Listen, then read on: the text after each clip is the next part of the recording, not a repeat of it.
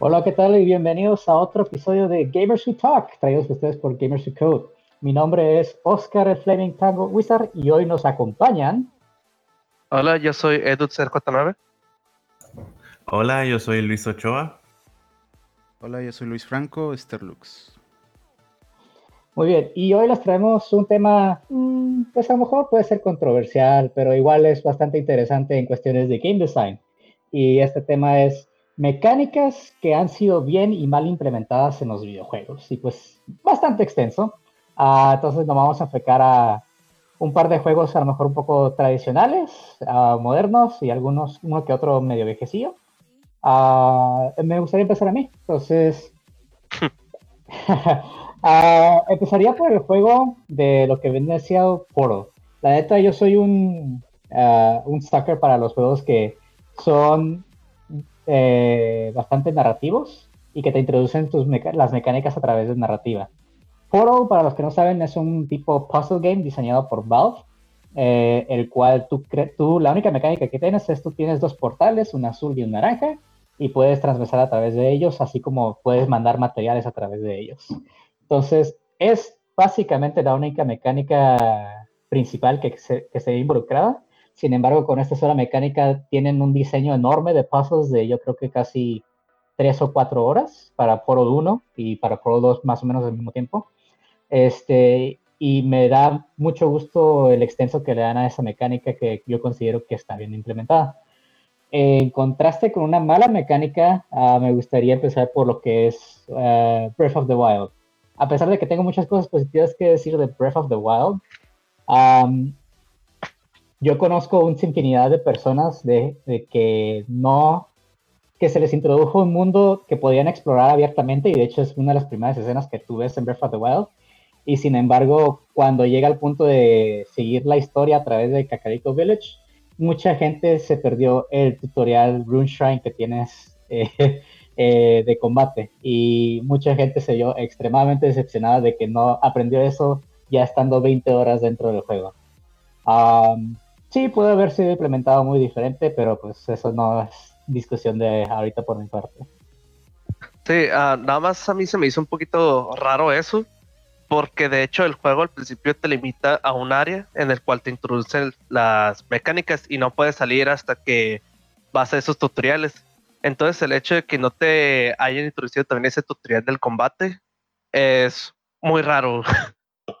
Bastante, y es más ah, diciendo de que lo primero que ves en el mundo casi casi es un, un moblin este, que te puede partir la madre a nivel Dark Souls en un solo ataque.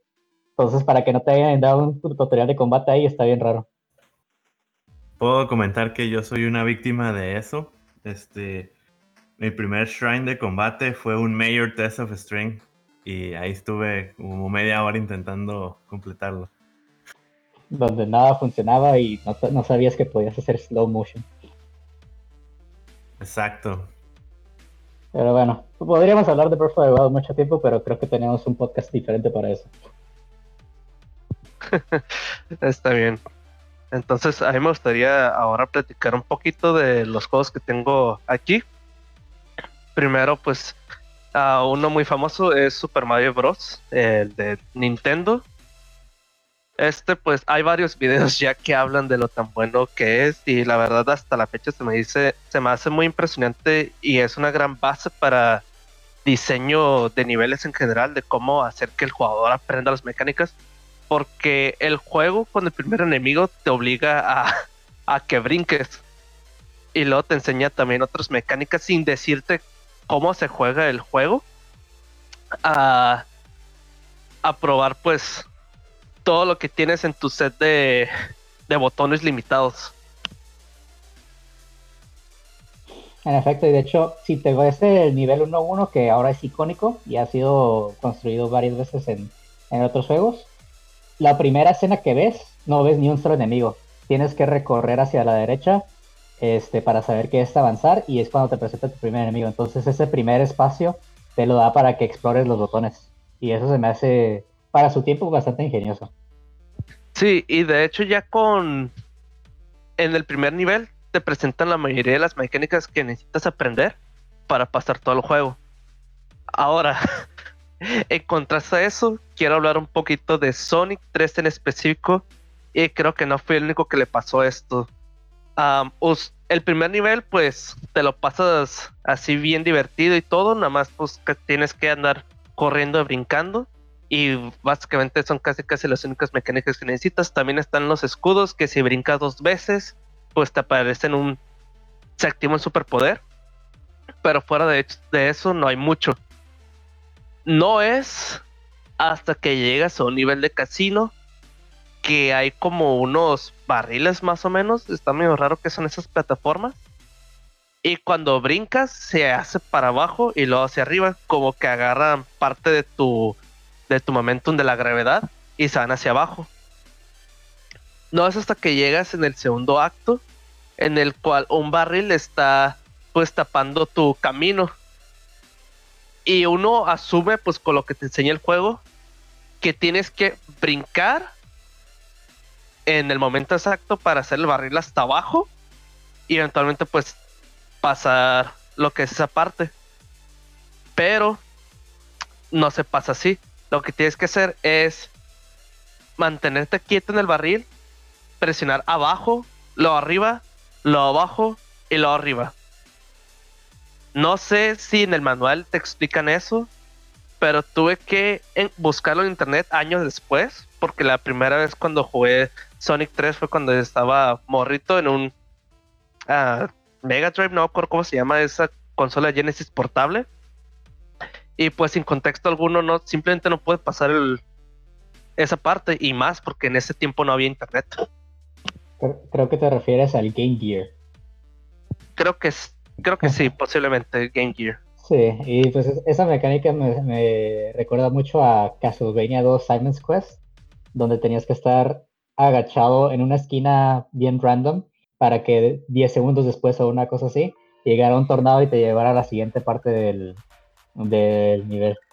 O Ah, igual Sub-Zero Metallurgist, que también después de derrotar a un jefe tenías que ir hasta el final del escenario y presionar hacia abajo para agarrarte de, de un ledge para que no te matara el enemigo. Sobre, Sim- so- sobre Simon's Quest hay todo un video del Angry Video Game Nerd dedicado a todo Mm. lo malo que tiene ese juego. Es muy divertido.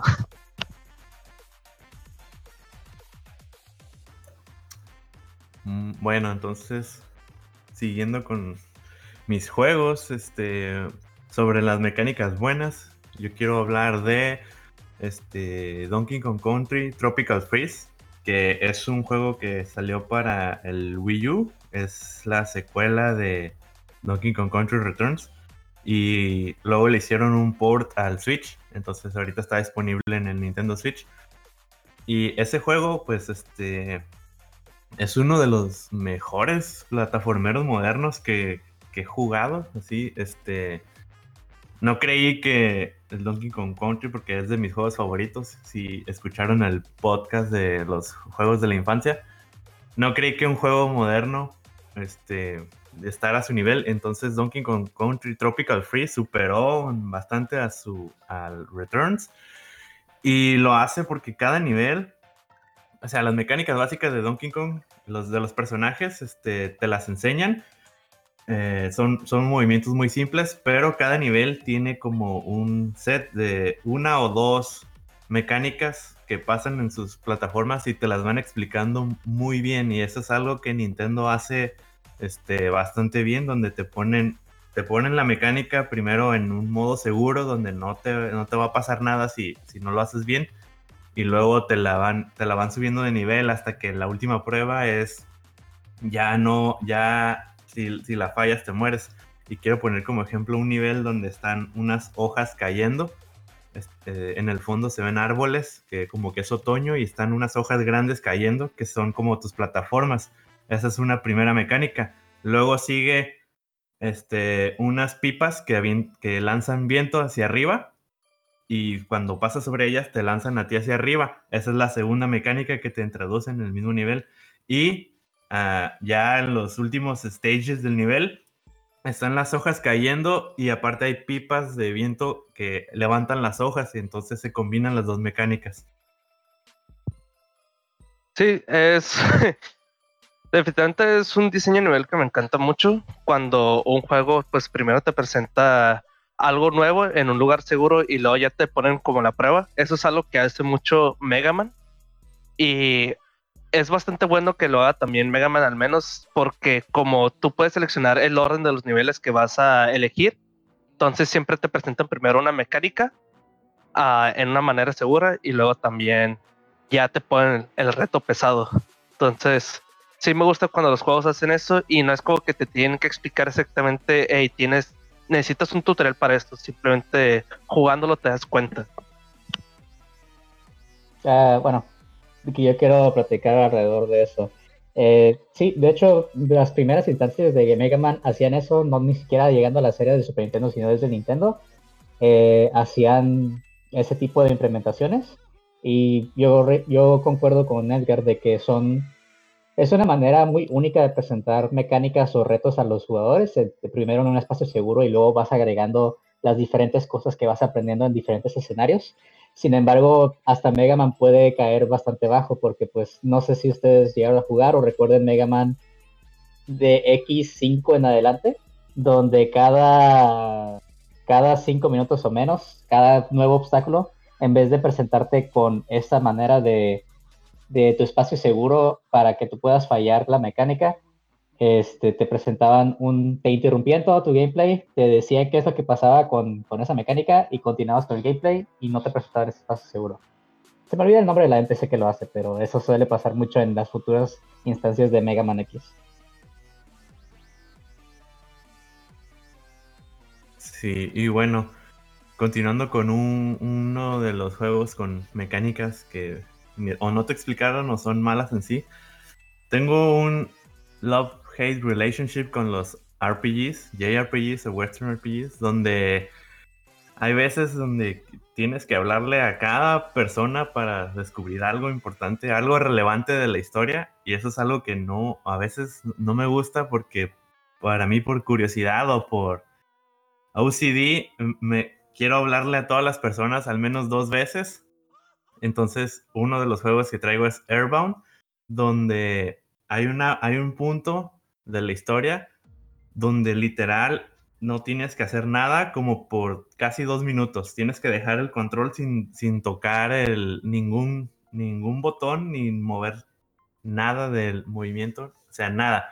Y, y, la manera en que te dicen eso solamente es como que te dicen como no te lo dicen directamente, hey, no te muevas ahí, te dicen como que te quedes quieto, pero no te dicen cuánto tiempo ni nada. Entonces, yo me desesperaba porque dejaba, no me movía y este, a veces por cinco minutos y no pasaba nada. Y luego me frustré porque era, yo me ponía el reto de, ah, no voy a buscar en internet, lo voy a, lo voy a, la primera vez es como, lo voy a jugar bien. Y pues ahí estuve como días y no, y no pasaba nada. Entonces me, rendí y busqué en internet y resulta que era como un minuto y medio en un spot específico aparte, o sea, ni siquiera, este, no era solamente no moverte, era no moverte por ese tiempo en un spot específico y el juego jamás te dice eso y eso sí fue como que, wow, eso no, eso no está cool. eso pasa muy seguido en Zelda 1 también. Pero sí, es, es muy frustrante y creo que también pasa mucho en otros RPGs, como creo que Chrono Trigger también hace eso una parte. No, no recuerdo bien la instancia, pero sí recuerdo, sí me he topado varias veces con, con eso. Lo bueno es que ya los modernos JRPGs, al menos por ejemplo Xenoblade, no hace eso digo, sí han evolucionado los JRPGs en general uh, con respecto a la implementación de ese tipo de mecánicas. No sé cuál era el, pensamiento detrás de los diseñadores de hacer ese tipo de cosas. A lo mejor es, tienen que estar poniendo mucha atención a la historia y a lo que dicen los NPCs para, para que continúe la historia, pero pues igual un niño de 5 o 6 años no va a entender qué, es lo que les pide el juego. Uh, pero como dice Edgar, yo creo que a las cosas más modernas ya todos tienen quest markers, no tienen eh, condiciones aleatorias de, esperar tanto tiempo, o si las tienen, ya te dice los quest markers, tienes un quest log y ya tienes específicamente qué es lo que tienes que hacer. Lo cual yo lo veo de una manera positiva y negativa porque me quita, a mí me quita la inmersión, pero si no tuviera eso, el contraste es de que de todos hubiera ido a un, a un wiki del mismo juego y buscar qué hacer después. Sí, y yo también jugué Airbound y si mal no, no, ma- no me equivoco, en esa parte supone que Ness está meditando o algo así. Eh, ¿Es cierto? No, e- esa es en otra parte. Este, la que yo Ok, digo la es, canción. es donde es donde vas atrás de una cascada y quieres entrar a un lugar y te piden la contraseña y la contraseña es quedarte ahí por un minuto y medio más o menos. no me acordaba de eso. Porque, ah, y aparte, aparte, para empezar a triggerear eso, tenías que hablar con la persona para que te pidiera la contraseña. Esa era otro era otra cosa aparte de, de quedarte en un spot, no hacer nada. Aparte tenías que esperar a que te pidiera la contraseña primero. También uno de los problemas que conlleva con eso de las mecánicas fue la mala traducción que había antes en los primeros juegos de Nintendo. Antes de Nintendo 64, que a veces había inglés muy roto. Entonces, a muchas, muchos hints se perdían en la traducción. Y creo que esto le pasó a Airbound. Sí, le pasó bastante. De hecho, hasta podría ser otro tema de podcast, de cómo cambiaron todo lo relacionado a alcohol a café en la versión de americana. O de rice balls a jelly beans. Ah, no, jelly donuts. Bueno, creo que es mi turno de hablar de, de mis juegos. Y tengo uno antes, pero me voy a saltar para hablar uno más simple. Y ya el más complejo lo hablo en mi siguiente oportunidad. Y es pues regresar a los básicos, ¿no? En los juegos de arcade. En específico Metal Slug. Creo que Metal Slug eh, es un juego que nos puede man- mantener entretenidos por un buen rato. Al menos creo que mi récord para pasarlo era como 40 minutos el Met- Metal Slug X.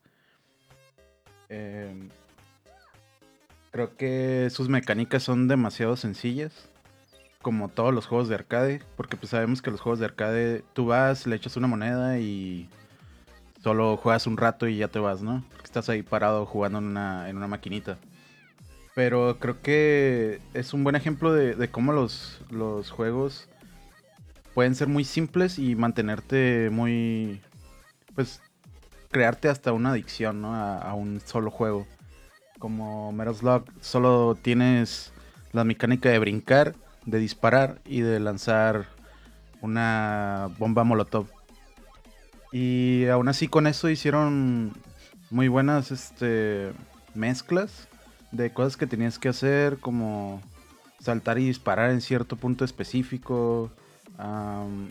los items que, que estaban ocultos, que se, después de que te vas este, haciendo más adicto a ese juego, te vas, este, es, es como un vicio el estar buscando items ocultos, que es dispararle a ciertas partes del, del diseño del background del mapa. O sea, es un juego 2D, pero le tienes que disparar a cierta, a cierta partecita para poder eh, sacar algún item oculto. Sí, yo, este, yo también jugué mucho Metal Slug y específicamente el, el 2, el 3 y el X, que el X es como un remake del 2 en realidad. Eh, ahorita que mencionabas de cómo te enseñan las mecánicas sin, sin decirte nada, lo de saltar y disparar se puede ver claramente en el Metal Slug 2 o el Metal Slug X, en el nivel de las momias, el jefe que es un- un- una máquina que sale de abajo y estás en una torre infinita. Y ahí claramente tienes que brincar y disparar. Este, lo que no me gustaba de eso era de que este, si no, si, si agarrabas el carrito que te daban para matar a ese jefe, si brincabas y disparabas, le picabas al mismo tiempo. Si mal no recuerdo, era el mismo comando que soltar el carrito. Ah, sí. Eso sí era un... toda una pesadilla. El, el que tenías que estar brincando rápido y disparar rápido. Pero si picabas los dos al mismo tiempo, ya valía tu, tu carrito. Bueno, ahora hablando de un de unas malas mecánicas, puedes mencionar el, el, videojuego que ya había mencionado, ¿no? En algún podcast anterior. Eh, Bomberman Hero de Nintendo 64. Eh, este juego tiene demasiadas mecánicas, o sea, tiene como varios modos de juego en un solo juego, pero no te explica ninguna. Entonces ahí sí tú tienes que estar averiguando qué show porque no te explican nada. Eh, de hecho, casualmente, ahorita que está lo de la cuarentena, eh, mi, mi mamá se puso a jugar con mi hermano, Bomberman Hero, porque tienen todavía el 64 con el, con el juego. Y mi mamá me mandó un mensaje riéndose de que mi hermano no podía no podía hacer lo que les comentaba de un de que te subes a un conejo y que tienes que trepar las paredes y se estaba riendo de él porque no podía hacerlo. Y de hecho anoche me mandó otro otro mensaje de que mi hermano de, de que los dos no se quedaron trabados en un nivel que no, no podían pasarlo porque son te digo, son muchas mecánicas, son cosas muy específicas que tienes que hacer no te las explican y aparte, ya cuando sabes qué tienes que hacer, lo tienes que, este, tienes que hacerte experto en ello para poder pasar el nivel, porque hay unos jefes que sí están medio complicados. Y pues, nada, o sea, está muy bueno el juego, la, verdad, sí lo recomiendo mucho, pero sí te lleva unas buenas horas de, de estar averiguando qué tienes que hacer. Es una de las cosas que decían varios juegos japoneses en los tiempos anteriores, incluso todavía unos los hacen en estos tiempos. Creo que uno de los ejemplos más claros es um, Sonic. Sonic Adventure en específico, que cada personaje tiene su propia mecánica. Y luego también este Kingdom Hearts, que hay demasiados minijuegos que unos minijuegos pues los tienes que a fuerzas pasar para continuar con la historia y puede volverse frustrante eso. No te preocupes, tienes a Goofy, Donald y Sora para apoyarte. Sora, Donald, Goofy. Ok, uh, nos da tiempo para una ronda más. otro juego que me gustó, igual como me gusta mucho cómo introducen los juegos o las mecánicas a través de la narrativa.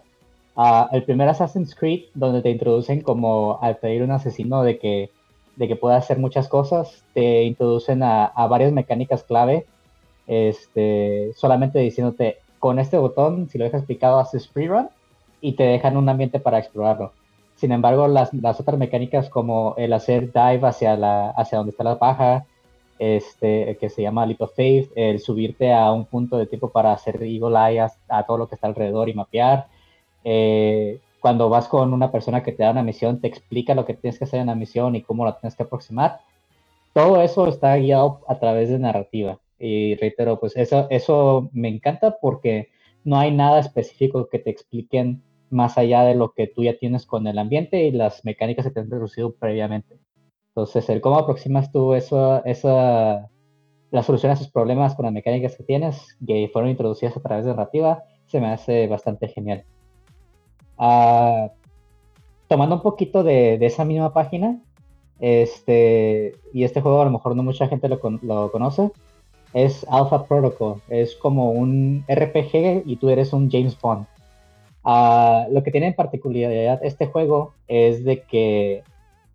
Mm, ¿Cómo lo explico? Si han jugado uno más famoso que es como Deus Ex Human Revolution, es muy similar, donde tú tienes un skill tree y tú puedes poner a cosas a stealth, a ataque, a defensa, a augmentaciones, este, pero ya son más alineadas a un espía James Bond. Eh, y Alpha Protocol tiene la peculiaridad de que, a mi criterio, tiene el mejor sistema de conversación y es el juego que tiene más este, hincapié en que tus acciones realmente cuentan. Porque tú tienes también un tree de misiones que puedes hacer o que tienes que hacer. Cada tree tiene sus diferentes paths donde puedes salir y dentro de la misma misión tú puedes cambiar ese mismo path o puedes traicionar a la gente. Adicionalmente, el orden en que haces las misiones también afecta el final y el producto. Entonces, todo esto lo digo porque Alpha Protocol es como un, le dicen uh, a diamond in the, ah, se me olvidó la expresión, pero es un, es un diamante que no está tan bien pulido, particularmente porque está plagado de bugs, este, y muchas de las cosas no han evolucionado tan bonitas como, como lo han hecho en otros juegos como Mass Effect 2. Ah, sin embargo, creo que es algo que para la gente que le gusta los juegos de narrativa este, y que vean un diseño parcialmente bueno de mecánicas, este, debería jugar. Pero en contraste, lo malo de este juego es de que llega un punto en el tiempo, igual esto fue un problema para Deus Ex Human Revolution en su primera versión, de que si tú dices, yo puse todos mis puntos en stealth, llega el momento de un boss fight que no puedes hacer stealth alrededor de. Entonces estás batallando como media hora, 45 minutos a ver cómo, cómo lo puedes derrotar. Este, y eso sí, de plano no tiene excusa. Y no nomás pasa en un solo boss fight, pasa como en tres o cuatro diferentes boss fights.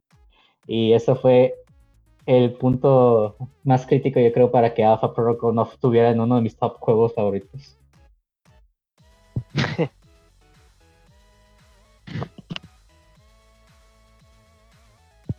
bueno, entonces si nadie más tiene más que comentar, ahora yo sigo con mis juegos.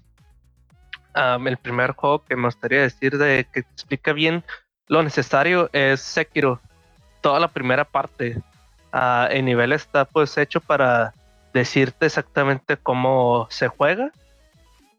Y lo que también me gusta es el combate porque Sekiro es un juego hecho por los mismos desarrolladores de Dark Souls, pero los Dark Souls era mucho de andar haciendo espacio contra el enemigo, contra el jefe, andar evadiendo, evadiendo, evadiendo o cubrirte y eventualmente atacar. Este juego Sekiro hace todo lo contrario, tienes que andar atacando constantemente al enemigo y cuando él te ataque tienes que uh, cubrirte o evadir. Y la manera en que el juego te comunica cómo hacer eso es de una manera pues muy sencilla. Si es un ataque normal, lo puedes cubrir o lo puedes evadir. Y si el enemigo hace un ataque fuerte, un ataque rojo, lo único que puedes hacer es evadir. No lo puedes bloquear. Hay unos ataques que sí puedes bloquear, pero te quitan mucha vida. Entonces básicamente el mensaje es esquívalo. Entonces creo que Sekiro con, con estas instrucciones muy sencillas hace un buen combate. Y es bien claro cuando, cuando puedes hacer una acción o cuando puedes hacer otra. Y si mueres en verdad es por tu culpa, por falta de experiencia. Y no exactamente pues porque hubo un ataque sorpresa o algo por el estilo. Y eh, comunicó esto porque el contraste ahorita que estoy jugando Kingdom Hearts 3 me está dando cuenta mucho de esto, ya que el juego en ninguna instancia te explica cuáles ataques puedes bloquear y cuáles no. Ah, ahorita estoy jugando en la dificultad máxima porque soy bien tryhard, pero aún así el juego nunca te explica hasta que te mueres, te da tips de cuáles ataques puedes bloquear y cuáles no. Y es como que, ah, cool. Pero eso hubiera estado curada saberlo ya antes de pelear, no después de pelear y que me hayan pateado el tercero. Y es muy frustrante, demasiado frustrante el hecho de que ya que te patean el trasero te digan, ah, tenías que hacer esto. Y me molesta demasiado. Y más porque a comparación de Sekiro, ni siquiera hay como un patrón de cuáles ataques sí puedes bloquear y cuáles no. Tienes que literalmente pelear contra el jefe o buscar una guía para saber cuál es sí y cuál no. No más para agregar, creo que esa frustración viene casi casi directo por los developers que son From Software. Tienen la tendencia a hacer los juegos que aprendes a partir de morir. Eh, y es irónico, ¿no? Porque Sekiro viene pues viene de esos developers de aprender a morir. Bueno, según lo que comentaste. Pero no, no, no, no me he sentido así con Sekiro, al menos. a todo si juego bien a la primera. Hay unos jefes que he derrotado a la primera. Porque pues simplemente he podido pues pelear bien. A veces no, porque la neta pues los jefes son bien difíciles y pues ah, son súper rápidos, pero si, si adaptara bien a los controles, si pudiera, pues técnicamente pasar todo el juego a la primera, si fuera pues básicamente un dios en, en, mi, en mi tiempo de reacción. Pero pues sí, básicamente ese es el problema ahorita que tengo con Kingdom Hearts, no es muy claro y más porque pues a pesar de que Kingdom Hearts tiene pues otras cosas más, como había mencionado anteriormente, que tienes que aprender a varios minijuegos para pues poder jugar bien y bla bla. El, la mecánica principal que es el combate, hasta eso tiene sus problemas.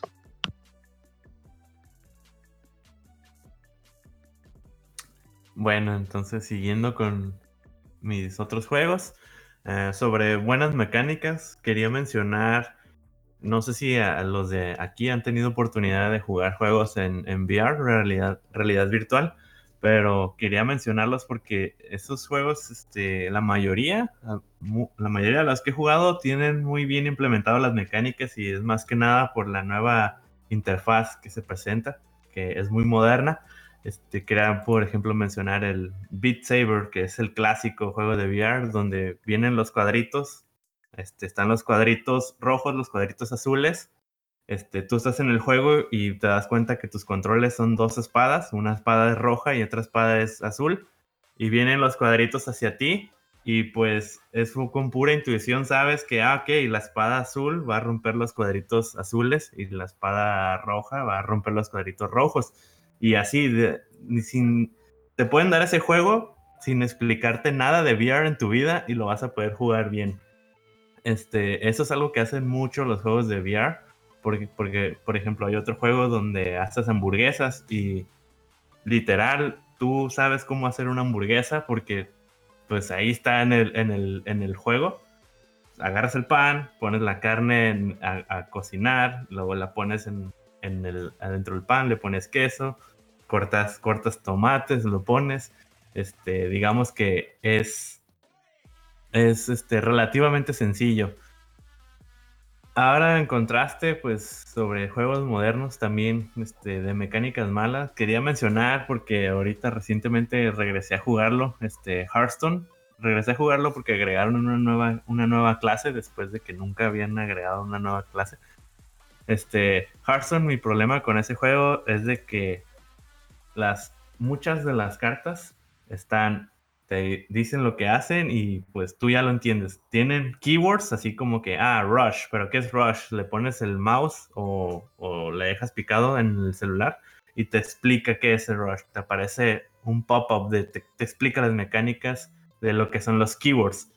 Pero hay otras cartas, no son muchas, pero hay varias cartas donde te dice, ah, este, cuando lo juegas, te equipas el, esta cosa y, es y tú te explicas como que, oye, ¿qué es eso? Por ejemplo, hay una carta que dice Battle Cry, Equip 30 Doll The Stars Fury. Y pones el mouse, no hay nada de pop-up, es como que, oye, ¿qué, qué, ¿qué es esto? ¿Qué es lo que me voy a equipar? ¿Qué, qué cambio va a hacer? ¿Qué efecto tiene eso? Lo tienes que investigar en, en internet, no tienes de otra. Y eso sí me pasa porque es como que juego mucho el modo de drafting de arena y es como que, oye, esa carta no sé si es buena, no sé lo que está haciendo, este, qué está pasando. Tengo que quitar el juego y buscar en internet. Creo que eso pasa mucho con los juegos, ahora, bueno, se llama Games as a Service ahora, que son más evolutivos de que te dan un juego base y van expandiendo con, pues en el caso de Hearthstone, diferentes contenidos de expansiones, cartas o nuevas cartas y hasta ahorita nuevo personaje. Este, mi experiencia, sí he jugado Hearthstone, pero yo tengo cosas negativas en cuestión de contra quién me hacen rank. Pero mi experiencia con Hearthstone es, pues no me sé las estrategias de cada personaje individual o las diferentes estrategias que tienen y tengo que acudir a otro, ya sea varios videos de YouTube que me expliquen qué son las estrategias y cómo se haría en counter con lo que tengo yo, si es que se puede hacer counter pero en contraste lo que tengo atado a otros juegos como servicio, por ejemplo League of Legends, de que introduce un nuevo campeón cada cuatro meses, este, donde tú dices, ah, pues si una persona nueva se une ahorita a, League of Legends, va a estar completamente abrumado con todo lo que tiene que aprender y no va a ser una experiencia positiva. Creo que es algo natural de manera este, negativa, el cómo, cómo evolucionan este tipo de juegos. Y la verdad, creo que hasta podremos formar un tema de potenciales soluciones para ese tipo de, de problemas. Yo quiero comentar que creo que ese problema de tener que ver el internet es más un problema de trading card games en general, del género, porque esto es algo que sucede también en Yu-Gi-Oh! Ah, hay varias mecánicas que simplemente no lo hacen entender hasta buscar en internet y más en casos muy específicos como ah, qué pasa si esta carta le equipas esta carta de este combo, ahora qué pasa porque la instrucción de esta carta contradice el otro, entonces, ¿qué onda? O también ejemplo de que simplemente mm, una, una mecánica de Yu-Gi-Oh! es el, el tiempo de respuesta de ciertas cartas, que cierto icono es más rápido que otras. Y eso es todo, se volvió todo un tema en cierto tiempo en Yu-Gi-Oh! Hasta que al fin pues ya hay, hay un consenso oficial de qué tan rápido son las cartas, pero recuerdo que eso era todo un tema bien complejo de qué, qué efecto se soluciona primero, qué onda. Entonces, uh, yo creo que yo creo que eso es más un problema de trading cards en general y más porque pues Hearthstone es una es un trading card game y se me hace irónico que pase esto porque creo que la idea original de Hearthstone era evitar estos mismos problemas. Uh, en lo personal, a mí ese juego me frustró mucho. Por lo mismo de que, o sea, no. Para empezar, no hay un conocimiento general de todas las cartas. Y no hay así como que una guía muy. Muy buena para, digamos, que armes tu deck. Solo te van como que proponiendo cartas que puedes ir agregando. Pero lo he hecho y siempre me encuentro con gente que en no sé, cinco turnos ya me está matando. Entonces, creo que lo que lo que pasa con Hearthstone, a diferencia de otros trading card games, es que los trading card games tradicionales son pues en persona, ¿no? Y creas una comunidad, vas y juegas a un lugar y platicas con tus amigos y hablan sobre sobre cada punto de vista y, cada, comparten mucho conocimiento, a diferencia de Hearthstone, en el que tú estás solo contra el mundo, ¿no? Entonces no, creo que le hace falta más eso como crear una comunidad para intercambiar ideas, intercambiar uh, builds de decks, etcétera. Al menos ese es mi punto de vista. Sí, pues igual a lo mejor no está implícito, pero comunidades existen un, un sinfín de, no solo de Hearthstone, sino de ese tipo de juegos. Y creo que sí va más relacionado a cómo, qué responsabilidad tiene cada game developer, en este caso Blizzard, como de transferir esa nueva información, porque los decks cambian a partir del meta, el meta cambia a partir de una o dos o tres cartas introducidas, o a veces ni siquiera de cartas introducidas, sino nerfeo de cartas, y es un tema constantemente evolutivo, y hay gente que simplemente no puede dedicarle el tiempo para aprender esas cosas nuevas y después tienen una mala experiencia de juego porque pues la otra gente que sí se dedicó el tiempo a, estudiar y entender el nuevo meta le tiene una gran ventaja. Sí, creo que es algo común entre varios juegos, ¿no? Pero no sé, yo lo vi como un juego un tanto casual y tal vez por eso me frustré. Pero bueno, vamos a hablar, este, más bien voy a hablar ahora de del juego que quería mencionar. Este es el juego en el que me he dedicado la mayor parte de mi tiempo últimamente, yo creo. Y es Rainbow Six. Eh, lo he jugado tanto casual como competitivamente. Y la verdad, eh, creo que es un juego muy completo, con muy buenas mecánicas. Aunque esté lleno de bugs. Pero creo que el, o sea, este juego se vendió al principio como un juego novedoso porque podías eh, destruir tu, tu, ambiente. O sea, puedes destruir paredes, puedes destruir techos, puedes destruir el piso. Y al mismo tiempo también puedes reforzar paredes, puedes reforzar... Em, hay unos hatches que son como unas entradas de techo.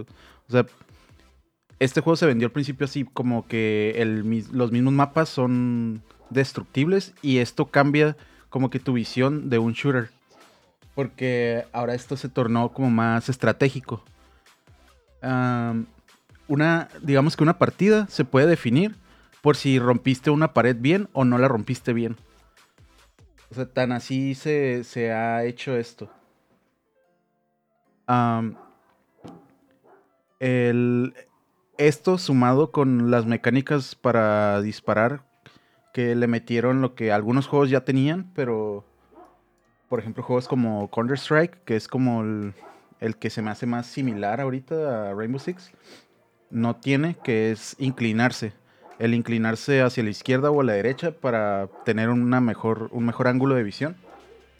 Eso también fue muy bueno, aunque después le salió el tiro por la culata porque al principio digamos que tú te podías inclinar de un lado a otro, pero no había ningún delay ni nada. Entonces se volvió un problema porque mucha gente creó macros para estarse inclinando eh, ridículamente rápido. Entonces tú cuando los veías no podías atinarles a la cabeza o no podías atinarles bien ni al pecho porque se movían tan rápido que, era casi invisible el personaje. Y lo mismo pasaba con el agacharse. Empezaron a, hacer spam de agacharse y de inclinarse, entonces el mono se movía acá como, como serpiente, acá, no sé, como lombriz de agua puerca. Y simplemente te daban headshot acá bien fácil.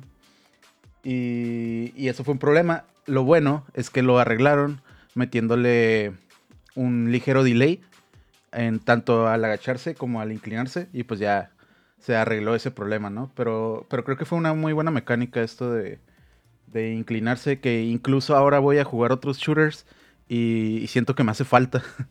siento que me hace falta poderme inclinar para, para, pues para piquear, ¿no? En alguna esquina, para, no sé, tener una mejor visión. Que cuando son shooters de primera persona, pues no, no tienes una visibilidad muy completa. Eh, y mi juego con mal este con malas mecánicas no, no, estoy seguro que sean malas mecánicas, pero sí en PC, que es Gears 5, Gears 5. este juego lo jugué en cuanto salió para el Xbox, ah, Xbox Pass o la versión Xbox para PC. y la verdad, no, o sea, yo en PC no podía ganarle tan fácil a los de consola. Y esto es por porque tiene muchas mecánicas de movimiento y de... ¿Cómo se dice? Interacción con el mapa, con los objetos y con, con las digamos, con objetos que te puedes cubrir. Que siento que está como muy, muy bien optimizado para hacerlos con un control, pero no para jugarlo en PC. Entonces, en PC de repente te, te trabas de que tienes que hacer cierta cosa para correr y esconderte y luego apuntar, etc. Siento que, que este juego mejor lo hubieran dejado en, en consola. Porque, al menos a mi parecer, en PC sí se vuelve medio complicado pues masterizar eso, ese tipo de movimientos. Bueno, con teclado y mouse no, porque también en PC puedes jugar con el mismo control, pero supongo que los desarrolladores no, no le dedicaron el tiempo como para que fuera tan intuitivo con el teclado. Sí, este, digo, a mí no me gusta jugar con, con control, por eso juego casi siempre en PC. Y ese es el problema, que no, o sea, no, no le dedicaron el tiempo a, ver cómo se iba a adaptar esto a PC. Simplemente lo pasaron así directamente. va a ser igual. Y ya pusieron. Como lo, como lo que como lo que pasó al principio con Final Fantasy XIV. I guess. Bueno, eso es todo. Eh, pues se podría expandir mucho de eso. Sí. Ok, este, creo que ese, se nos acabó el tiempo. Ah, muchas gracias por acompañarnos, Edgar, Luis eh, y otro Luis. Ah, una vez más, mi nombre es Oscar. Eh, muchas gracias por escucharnos en este episodio de Gamers Who Talk. Si tienen algún tema que les gustaría que platicáramos, sugieran en nuestras redes sociales, síganos en Facebook y Twitter. Este, posiblemente en un futuro tengamos un canal de Discord del público. Y sería todo por este episodio. Muchas gracias a todos. Que tengan un bonito día. Hasta Chao. luego. Hora de jugar Metal Slug. Gracias. Bye bye.